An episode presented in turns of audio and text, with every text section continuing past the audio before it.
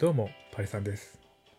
この番組では30代の男性が日々思うことや気づくことについて発信していく番組になっています。で、今回のテーマなんですけど、ちょっとどうしても一つ言いたいことがあって、それは、女性は年を取れば取るほど魅力を増すってことをどうしても伝えたいなと思って、今回収録しています。というのもですね、まあ今年ちょっとコロナで本当に人と出会えなくなったので、本当になんだろうな、まあ単純に友達からの紹介とか、そういったなんだろう、どあの以前の人と出会う場所っていうのが本当になくなって、まあ私も自身もそういう場所に行くのを制限したんですけども、で、本当にそれで1年経っちゃって、もう今年終わっちゃうと思って、1ヶ月前ぐらいからマッチングアプリを始めたんですよ。で、幸い、まあ、いろんな人とマッチングできて、まああの、複数名の方とお茶とかに、まあ、行ったりしたんですけど、まあ、なんかそれで、えっと、まあ、最近もね、一人の人とお茶に行ってきたんですけど、そこで言われていただく中でちょっとすごくショックなことが一個あったっていうのが、その、その人が、その、なんですかね、お茶してる時の話の会話の中で、なんかこう、常に会話の節々で、若い人と比べるとどうのこうのみたいなところをすごく心配されていたんですよ。で、私それ聞いてて、もちろんそういうところはその場では全全部否定するしかないし、するんですけど、あの、まあ、そういった、そのなんだろうな、建前として、いやいや、若い、若い人と違いますよとか、なんかそういうことを言うだけじゃなく、いなんか建前としてじゃなくて、あの、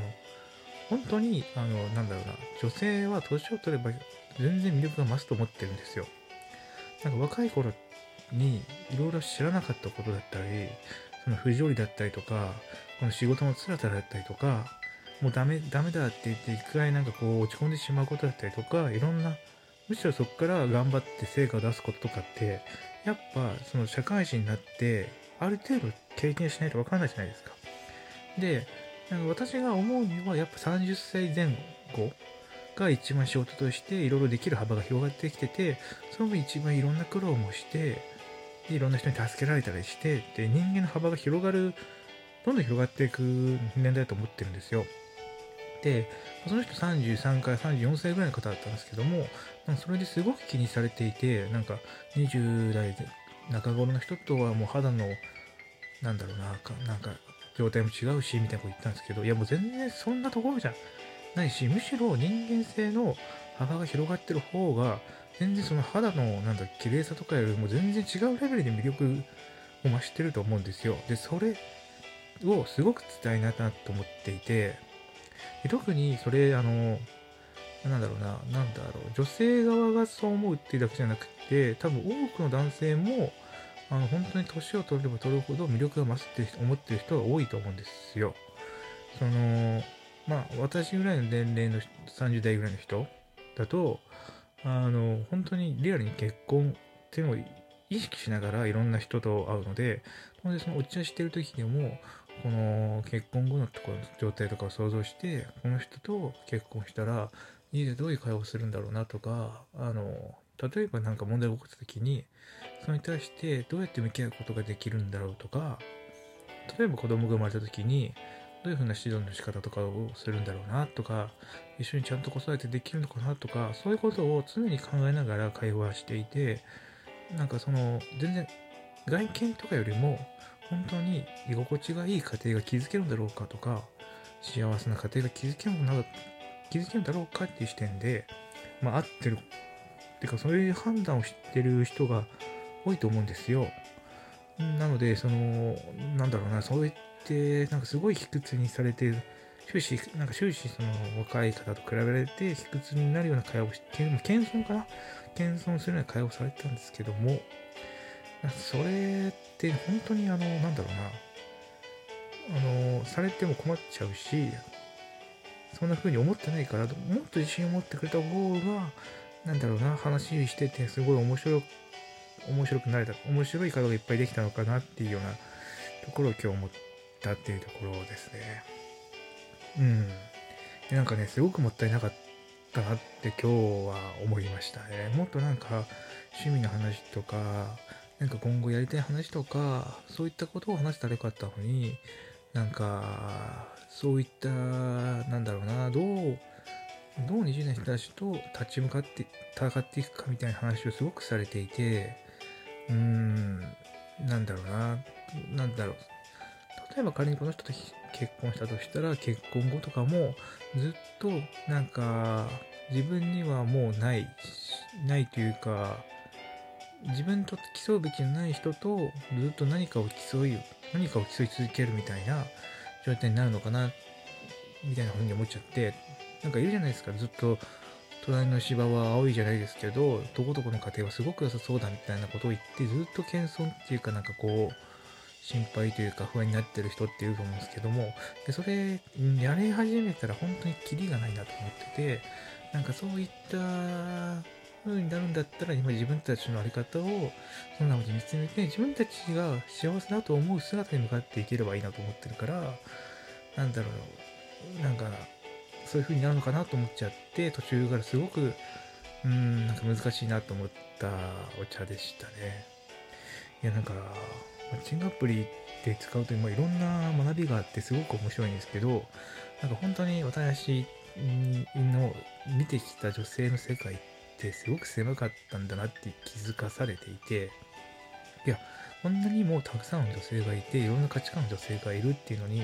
初めてマッチングアプリを使って今気づいたのがこの1ヶ月でしたね。いや本当にあの私今いわゆるお堅いお堅いじゃないですけどまあその理系っていう世界で生きてきてまああの真面目っていうかこの理系の世界でも普通に接してくれる女性とかとしかまあ会話とかは会話っていうか普段はそのちゃんと話すことなかったんですけどももうはやっとこの年齢になってちゃちゃアパレルとかで仕事をしてる人とか飲食店で仕事をしている人とかブライダルで仕事をしている人とかっていうところと初めて出会ってでちゃんと仕事やその人たちが日々何を思ってるんだろうかっていうようなところをなんだろうお話しすることができてなんかあ自分が思ってる以上に人の多様性ってすごい幅があるしなんかこうあるべきだみたいな女性はこうあるべきだとかこういうふうにあってほしいだっていう価値観がかなり間違ってたんだなって思うぐらいにはすごく気づきがありました。なんかこれいや結構今年一のびっくりでこの1ヶ月間なんですけどあなんかいや結構なんだろうな30歳ぐらいになってくると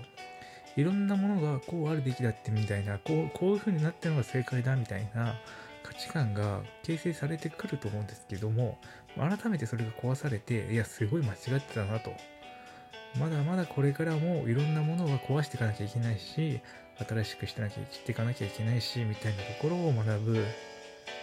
第1ヶ月でした。うん。いや難しいなと思って。特にね恋愛はねあの人と人とのなんか真ん中っていうか芯がぶつかり合うところじゃないですか。その互いに互いを選ぶみたいな。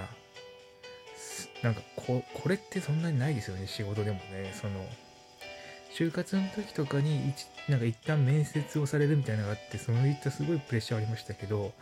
互いに互いになんか面接をするっていうかこう選ぶってすごいすごい経験ですよね。で多分結婚しちゃうともうこういったことって多分ほとんどなくなるからなんかなんかすごい緊張を強いられるこのお茶は一体何なんだ？ろうみたいなことを思いますよね。で、まあ結局その3、4人あったんですけど、なんだろうな、そう、あの、すごく自分が間違ってたなっていうことを気づかされて、まあそれ以上どうにもならなかったっていうのが今年なんですけども、来年はね、やっぱね、年齢的にもね、今すごくていうか、まあ、コロナもあって今一人暮らしをしていて今年本当に一人の時間を過ごすことが多くてなんだろう誰かと一緒にいたらもっと違う景色が見えたんだろうなみたいなことを思うことが本当にいっぱいあって来年は本当にねあの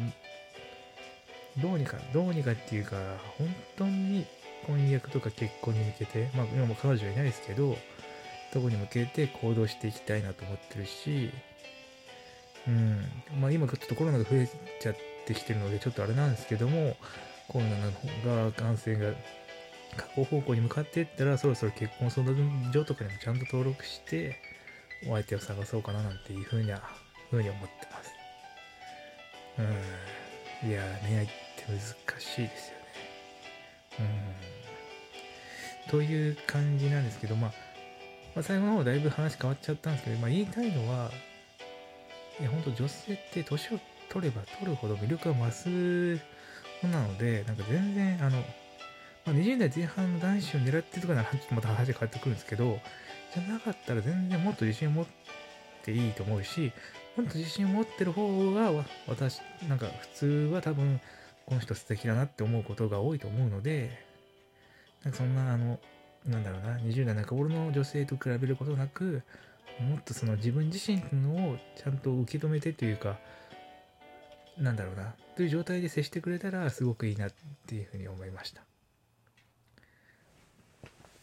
ではでは今回はこんな感じで終わりたいと思います。ではでは。